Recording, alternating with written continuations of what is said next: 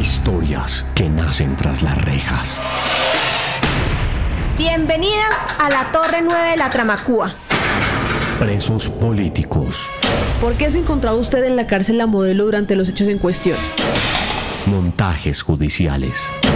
Se imputan cargos por los delitos de terrorismo y fabricación, tráfico y porte de armas. Las radionovelas están de regreso.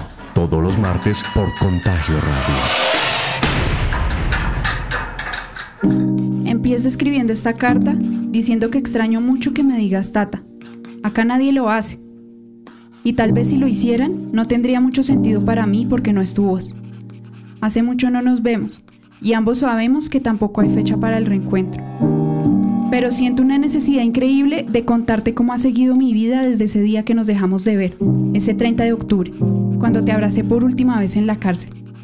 Felipe, hermanito, luego de tu captura pasaron muchas cosas, y quiero contártelas porque siento que podrían darte respuesta a todo lo que no te pude contar ese día, y a que entiendas este desajuste espacio-temporal.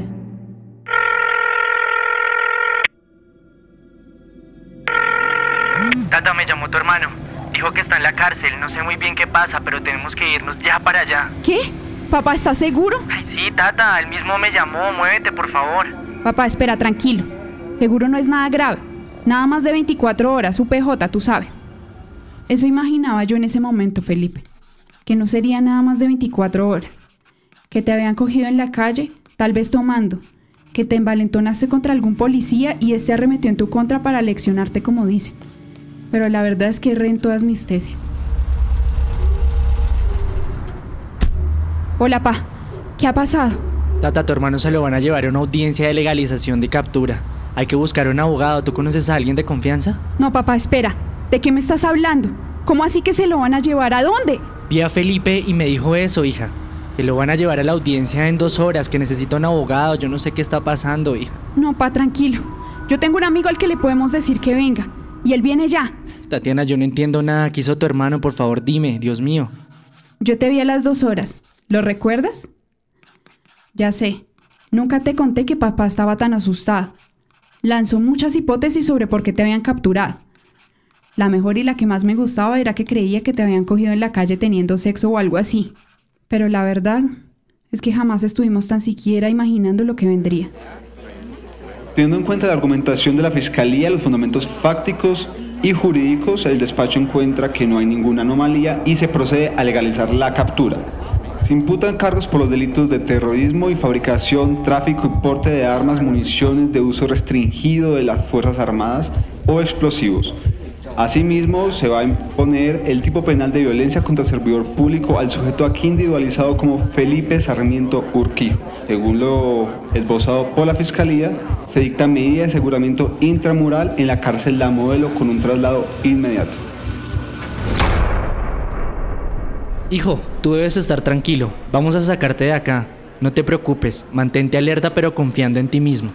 Papá, yo estoy tranquilo, yo no hice nada, yo soy inocente. Pero eso ya ha pasado con otros compañeros de la universidad. Ustedes son los que deben estar tranquilos. Yo no me voy a ocultar porque no debo nada. Tata, hay que hacer la lista de la gente que me puede venir a visitar. Yo tengo que hablar con el abogado. Sí, Felipe, tranquilo. Todo va a estar bien. Te abrazamos. Rechinaron los dientes que evitaron que las lágrimas cayeran y saliste de ese juzgado ante una avalancha de medios. Por un momento realmente pensé, wow, saben que algo injusto está pasando hasta que empecé a escuchar las preguntas. ¿Fue usted el que puso un artefacto explosivo? ¿Qué tiene que decirle a las familiares de las víctimas? Algo ese día se rompió por dentro de cada uno de nosotros. Pa, creo que lo mejor es desconectar ese teléfono. Dejemos los celulares prendidos y ya. No puedo contestar una llamada más de esa gente inescrupulosa. Tata, ¿por qué en esa audiencia nunca se nos dijo que a Felipe lo acusaban de explotar ese artefacto en la décima? ¿Por qué los medios lo saben y nosotros no? ¿Tú estuviste ahí, Tatiana? Dime, ¿escuchaste que el juez mencionara eso? Hola, Rodrigo, ¿cómo estás? Adelante, sigue. Hola, Tata. Buenas tardes, don Augusto. Abogado, siga, tenemos mucho por hacer. Primero explíqueme por qué la prensa sabe tanto y nosotros no. Miren, creo que estamos ante lo que se conoce popularmente como un falso positivo judicial. Significa que la fiscalía está bajo presión de la opinión pública. Necesitan demostrar resultados y lo más fácil es organizar un montaje en torno a personas que cumplen ciertos estereotipos justo como los de Felipe. Es decir... Estudiantes de carreras de humanidades de universidades públicas que han expresado pensamiento crítico, que han participado en mítines, actos políticos, mm, ya sabes, revoltosos. Sí, ve, Tatiana, yo le dije a su hermano que parara con toda esa mierda, que nadie lo estaba llamando a hacer nada, solo tenía que terminar la carrera.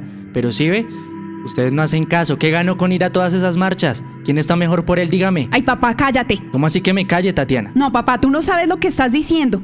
Si el mundo tuviera más gente como Felipe, que sale a las calles a luchar, a defender por nuestros derechos, que no se queda callada ante esta mierda que nos toca comer, este país no tendría una fuerza pública que mete a la cárcel a inocentes como él. Todo por dar resultados. Esto no es culpa de Felipe. Él es inocente. Espero que tú le creas. Yo entiendo, Augusto, el enojo y la rabia, pero en este momento hay que concentrarnos en otras cosas. Debe existir una orden de allanamiento a esta vivienda porque creo que los elementos probatorios que tiene la fiscalía son pobres. Hay que buscar nuestras propias pruebas para defenderlo, recolectar testimonios y, sobre todo, demostrar que Felipe no tuvo nada que ver con lo que se le acusa. Empecemos por ustedes. ¿Qué recuerdan de ese día? ¿Qué estaban haciendo? Así pasaron tres semanas. Nos reunimos con todos tus amigos y les contamos la situación. Rodrigo decía que podía estar recopilando buena información. Por cierto, ahí también nos enteramos de que andabas con una chica, Julieta.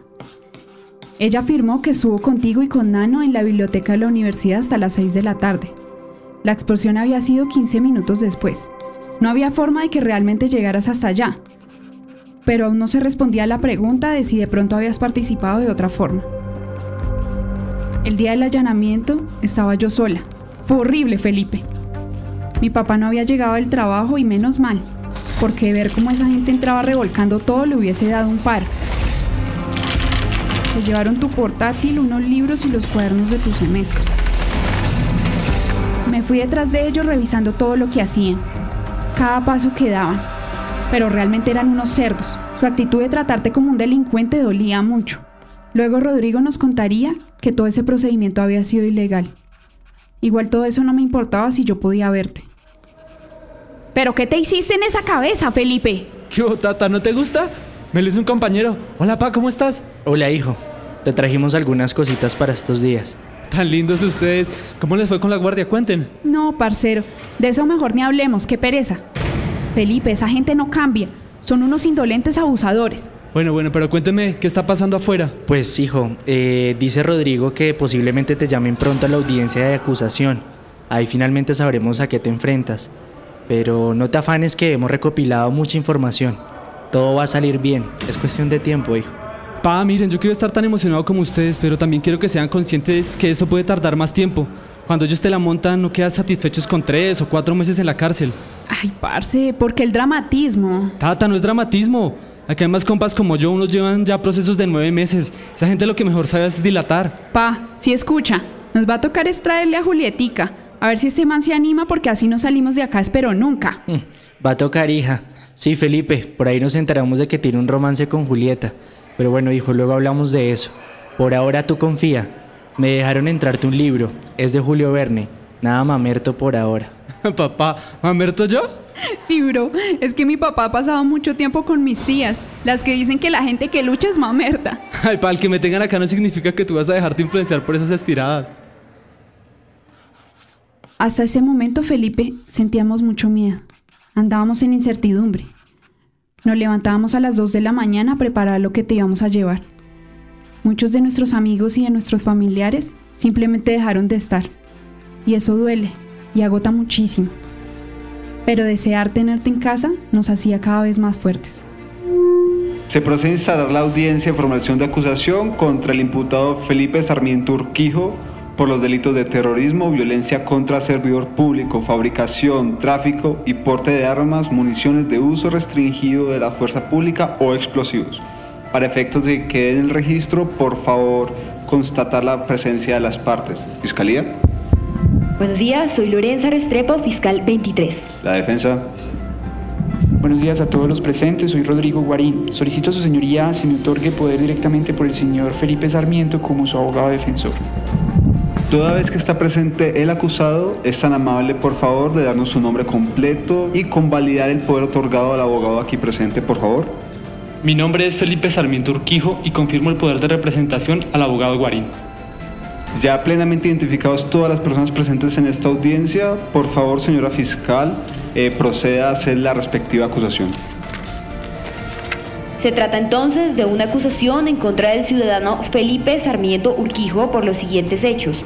El pasado 4 de octubre del 2018, a eso de las 18.15 horas, sobre la calle décima con carrera tercera, un artefacto explosivo estalló hiriendo al policía Javier Contreras, identificado con el número 3229876. Testigos afirman haber presenciado minutos antes a Sarmiento Urquijo en el lugar de los hechos, abandonando el material explosivo. Sé que es injusto que te diga esto, porque tú estuviste ahí, escuchándolo todo, minuto a minuto, el crimen que no habías cometido. Para nosotros fue asistir al juicio de un hombre con tu mismo rostro, con tus gestos, que estaba completamente ausente de la realidad.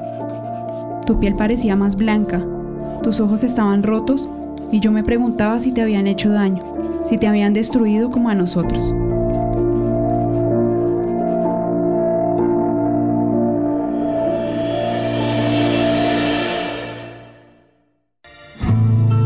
Expreso Libertad. Un espacio apoyado por el Ayuntamiento de Vitoria, la Corporación Solidaridad Jurídica, Mundubat y la Comisión de Justicia y Paz. Esta es una producción de Contagio Multimedia.